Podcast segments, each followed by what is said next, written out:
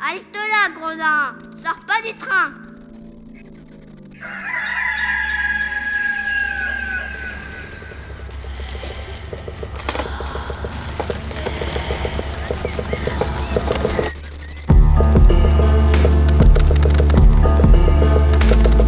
Dès ma plus tendre Plus on est jeunesse, malheureux, plus on souffre. Il faut plaindre les affligés.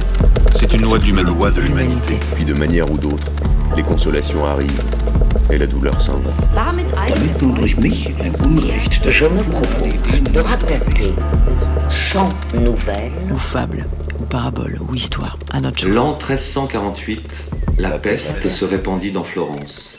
On trouvera dans ces nouvelles plusieurs aventures galantes, tant anciennes que modernes. Hello, I am Joana Carvalho from National Theatre of São João in Porto, Portugal. I'm in my living room. Today it's the 6th of April.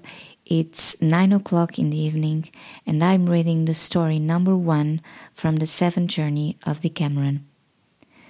Olá, eu sou Joana Carvalho, do Teatro Nacional São João, no Porto. Estou na minha sala, hoje é dia 6 de abril, são 9 horas da noite e eu vou ler a história número 1 da sétima jornada do Decameron.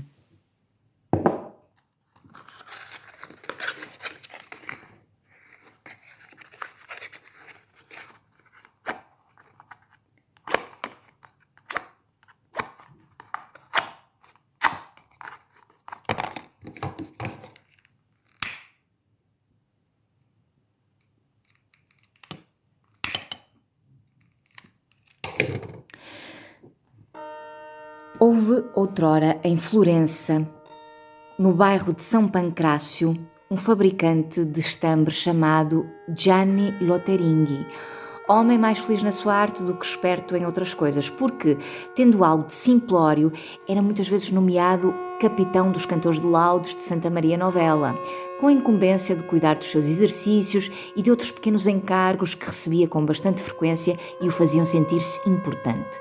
Isso lhe adivinha do facto de ser abastado e por isso dar a miúdo boas gratificações aos frades. Estes, arrancando dele ora um par de calções, ora uma capa, ora um mantel, ensinavam-lhe boas orações e davam-lhe o Pai Nosso em língua vulgar, a canção de Santo Aleixo, o Lamento de São Bernardo e outros tantos disparates que ele prezava muito e guardava diligentemente, tudo pela salvação da sua alma. Ora, tinha ele por esposa uma mulher belíssima e graciosa que se chamava Mona Tessa, filha de Manúquio da Cuculia. Mona Tessa era muito sagaz e experiente, e conhecendo a inocência e simplicidade do marido, e estando apaixonada pelo jovem, belo e viçoso Federigo di Neri Pegolotti, e ele por ela, acertou tudo com uma criada para que Federigo fosse vê-la numa linda propriedade que o referido Gianni tinha em Camerata, onde ela passava todo o verão. Gianni às vezes ia lá jantar e pernoitar, voltando pela manhã à sua loja e, quem sabe, às suas laudes. Federigo, que desejava demasiado esse encontro, aproveitou a oportunidade e, num dia combinado, foi lá em cima ao fim da tarde. E como o Gianni não apareceu durante a noite, jantou e pernoitou com a mulher à vontade e com muito prazer. E nos braços dele, durante toda a noite, Tessa ensinou-lhe meia dúzia de laudos do marido. Mas ela não pretendia que aquela primeira vez fosse a última, nem Federigo, e para que a criada não precisasse de ir todas as vezes falar com ele, ficou combinado entre os dois o seguinte expediente. Sempre que ele fosse para uma propriedade que possuía um pouco mais acima ou dela voltasse, deveria prestar atenção a um arbusto que ficava ao lado da casa dela e veria uma caveira de asno numa das estacas. Se o focinho do asno estivesse voltado para Florença, sem dúvida e sem falta, poderia ir lá quando já estivesse muito escuro. E, se não encontrasse a porta aberta, deveria bater de mansinho três vezes e ela abriria. Mas quando visse o focinho da caveira voltado para Fiesole, não deveria ir, porque Gianni lá estaria. Agindo dessa maneira, encontraram-se muitas vezes.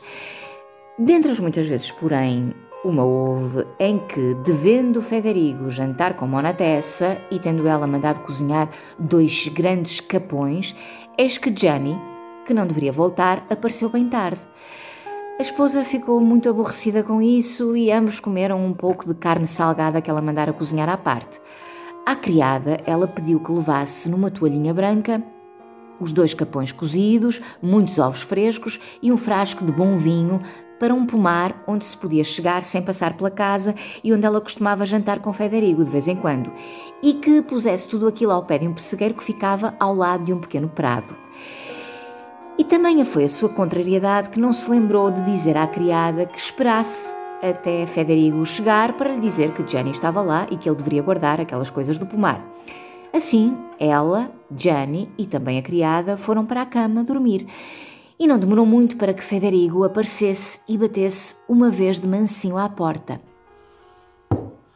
Que ficava tão perto do quarto que Jenny ouviu imediatamente e a sua mulher também. Mas para que Jenny não tivesse nenhuma suspeita a seu respeito, ela fez de conta que estava a dormir. Depois de esperar um pouco, Federigo bateu pela segunda vez e Jenny, admirado, tocou na esposa de Mansinho, dizendo: Tessa, estás a ouvir o que eu estou a ouvir? Parece que estão a bater à nossa porta. A esposa, que tinha ouvido muito melhor do que ele, fez de conta que estava a acordar e disse: ah, Como é que é? Ah? Eu estou a dizer que parece que estão a bater à nossa porta, disse Jenny. A esposa disse: A, a bater? Ai. Jenny, meu amor. Ai, não sabes o que é? É o bicho-papão que me fez passar tanto medo nestas noites que sempre que eu o ouvia cobria a cabeça e não tinha coragem de a descobrir até que o dia clareasse.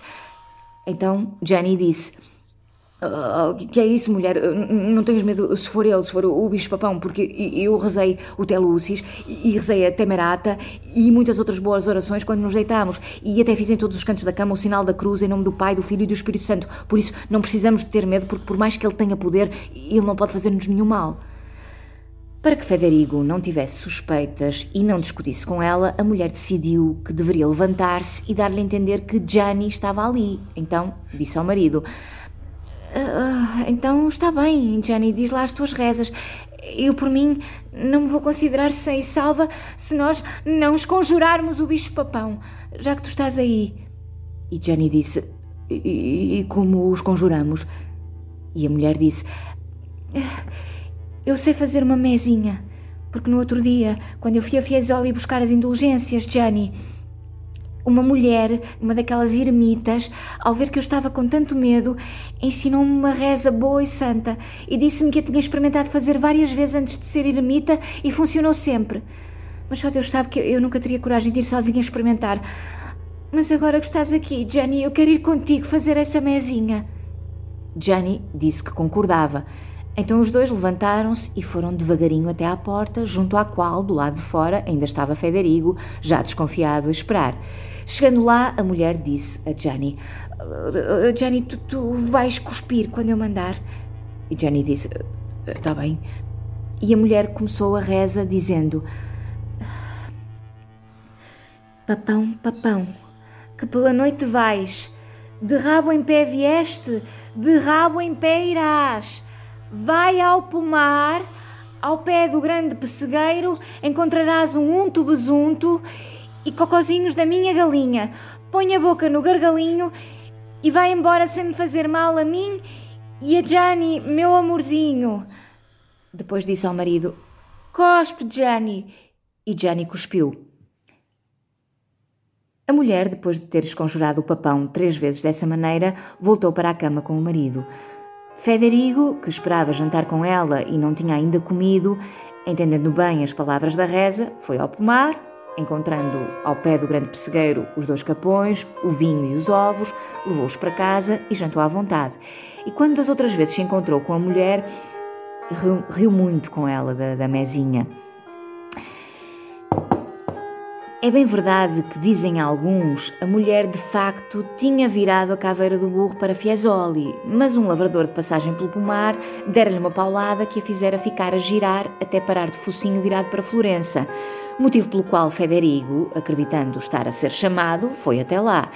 E que a mulher rezara da seguinte maneira: Papão, papão, vai com Deus, a cabeça do burro, quem virou não fui eu, que te castigue Deus, estou aqui com o Gianni meu. Por isso ele foi embora, ficando sem pernoita e sem jantar. Mas uma vizinha minha, que era uma senhora bem idosa, disse-me que as duas versões são verdadeiras, segundo ela ficou a saber na infância, mas que a última não aconteceu com Gianni Lotteringhi, e sim com um certo homem chamado Gianni Dinello, estabelecida em Porta San Piero, não menos arrematado simplório que Gianni Loteringhi. Por isso, caras senhoras, cabe-lhes a vocês escolher qual das duas preferem. Ou podem ficar com as duas. Aprendam, pois ainda poderão vir, vir, vir a ser úteis.